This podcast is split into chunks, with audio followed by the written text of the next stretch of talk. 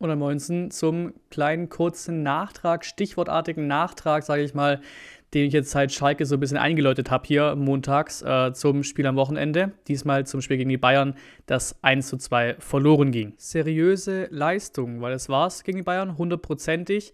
Kampf war da, Einsatz war da, einfach Lust aufs Spiel war da, was wir auch auf Schalke so ein bisschen vermisst haben als Fans.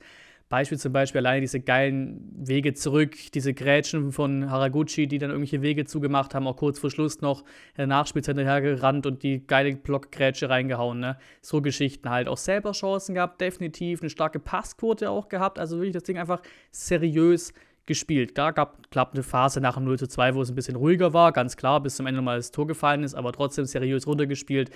Bayern natürlich auch ihre Chancen nicht so ganz genutzt, wie sie sie hätten können. Natürlich waren sie besser. Es ist für mich aber auch einfach Gott gegeben, dass die Bayern besser sind in 99% der, der Bundesligaspiele. Ist einfach so, wie gesagt, Tor gemacht, Spannung reingebracht, wie auch schon nach dem Vlog oder im Fazit vom Vlog gesagt, war das für mich nochmal geiler quasi, dass einfach nochmal Stimmung drin war, nochmal eine Chance da war aufs 2 zu 2 als es irgendwie tatsächlich schlimm gewesen wäre, dass das 2 2 nicht reingeflogen ist. Natürlich schade, wäre geil gewesen, aber ich habe mich mehr darüber gefreut, dass wir nochmal die Chance hatten, nochmal Stimmung hatten, ähm, als ich mich irgendwie darüber aufgeregt habe, dass das 2 2 nicht reingegangen ist beim Ende des Tages.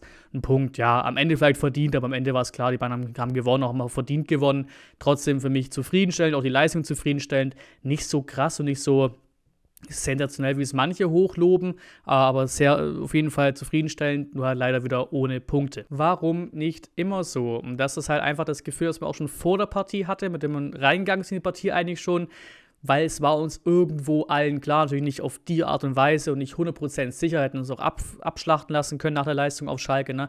aber es war uns allen irgendwo klar, uns Fans klar, wir werden hier eine ordentliche Partie machen und halt wie immer irgendwo ne, gut spielen, halt knapp verlieren, so wie es am Ende ja auch war. So wie man es kennt gegen die Bayern, wacker geschlagen, aber knapp verloren. Klassische Hoch und Runter, was wir kennen als VfB jetzt mittlerweile. Und eben da kommt auch das wieder rein, was auch viele, auch ich, schon, wie gesagt, auch schon vor dem Spiel, aber auch direkt nach dem Spiel schon als Gefühl hatten, denselben Gedanken, nächstes Spiel wird nix. So, weil wir, wir kennen es ja nicht anders. Wir kennen es nicht anders in den letzten Jahren, dass wir mal ein gutes Spiel machen, danach kommt ein schlechtes, ein gutes Spiel, worauf man aufbauen kann, danach kommt ein schlechtes, wo man sich Hoffnung gemacht hat.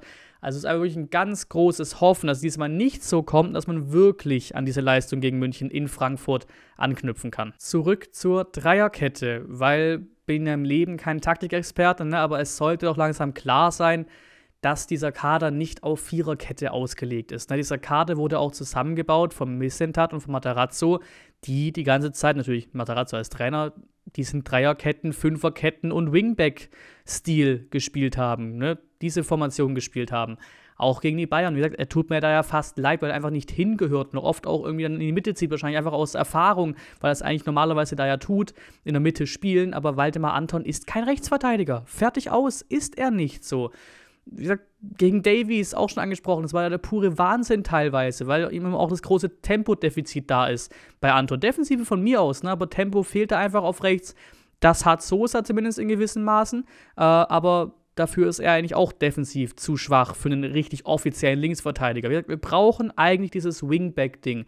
Ein Sosa auf Wingback und auch ein Wagnermann von mir aus auf Wingback auf rechts. Bisschen mehr Offensivdrang, bisschen schneller auch einfach wir sind nicht unbedingt auf Viererkette ausgelegt. Ich verstehe schon den Sinn der Sache, dass du erstmal als Trainer reinkommst, im Abschied und sagst, ey, wir wollen erstmal Stabilität haben, Viererkette sicher stehen.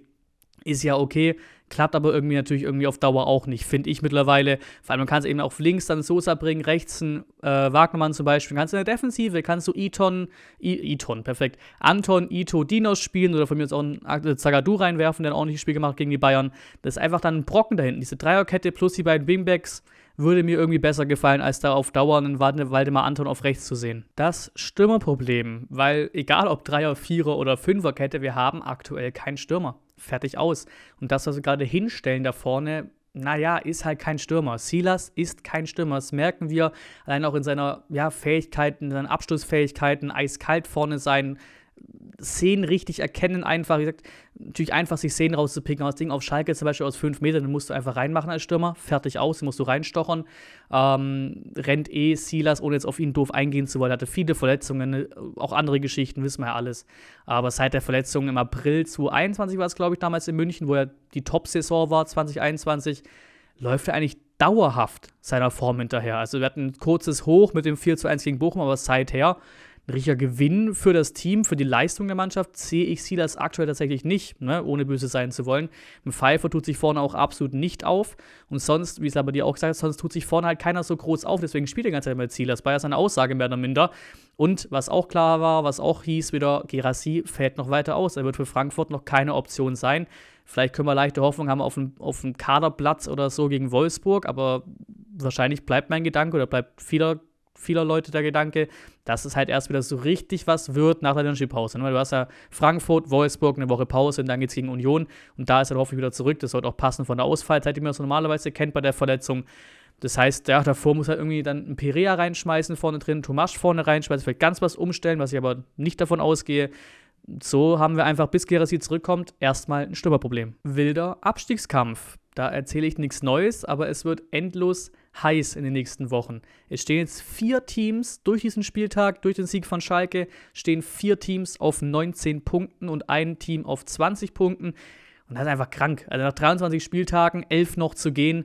Und die Restprogramme, muss man auch sagen, die ähneln sich. Also alle sind so ein bisschen in derselben Situation. Natürlich haben manche noch den einen Gegner, der noch ein bisschen schwächer ist tabellarisch als der andere, aber sie ähneln sich zumindest in dem Stil, dass jeder noch irgendwo direkte Duelle hat. Also wie gesagt, Hertha ist dabei, wir, Hoffenheim, Schalke, Bochum, Augsburg natürlich lange, langsam ein bisschen weg, aber würde man immer noch im Abstiegskampf als direktes Duell sehen, würde ich mal sagen. Und somit hat eigentlich jeder eigentlich noch da unten zwei bis drei direkte Duelle. Bei uns ja zum Beispiel Bochum auswärts, Augsburg auswärts, Hertha auswärts. Wie gesagt, kannst du Augsburg wegrechnen, wenn du willst. Oder natürlich auch noch am letzten Spieltag, letzter Spieltag zu Hause gegen Hoffenheim. Auch Problem für uns. Diese ganzen knackigen Spiele sind auswärts. Die von den Teams her schwierigeren Spiele sind zu Hause passt nicht ganz zusammen mit unserem Saisonverlauf bisher, weil wenn wir irgendwie was haben, dann eine halbwegs Heimstärke, wenn du so willst, oder zumindest besser zu Hause als auswärts und auswärts ja nichts geholt seit Jahrhunderten der Spielplan passt nicht so ganz. Diese ganzen wichtigen Auswärtsspiele, das sollte sie langsam die Serie schon mal, schon mal beenden. Sonst wird der wilde Abstiegskampf nicht zum Abstiegskampf für uns, sondern eben einfach zu einer Abschiedstournee. Dann lasst mir gerne eure Meinung zum VfB aktuell drin, natürlich zum Spiel gegen München, natürlich auch die Vorschau. Alles in Richtung Frankfurt-Spiel kommt diese Woche natürlich noch, wie ihr es so kennt. Vorbericht, Gasttalk, dies, das. Bleiben fürs Zuschauen und bis zum nächsten Mal.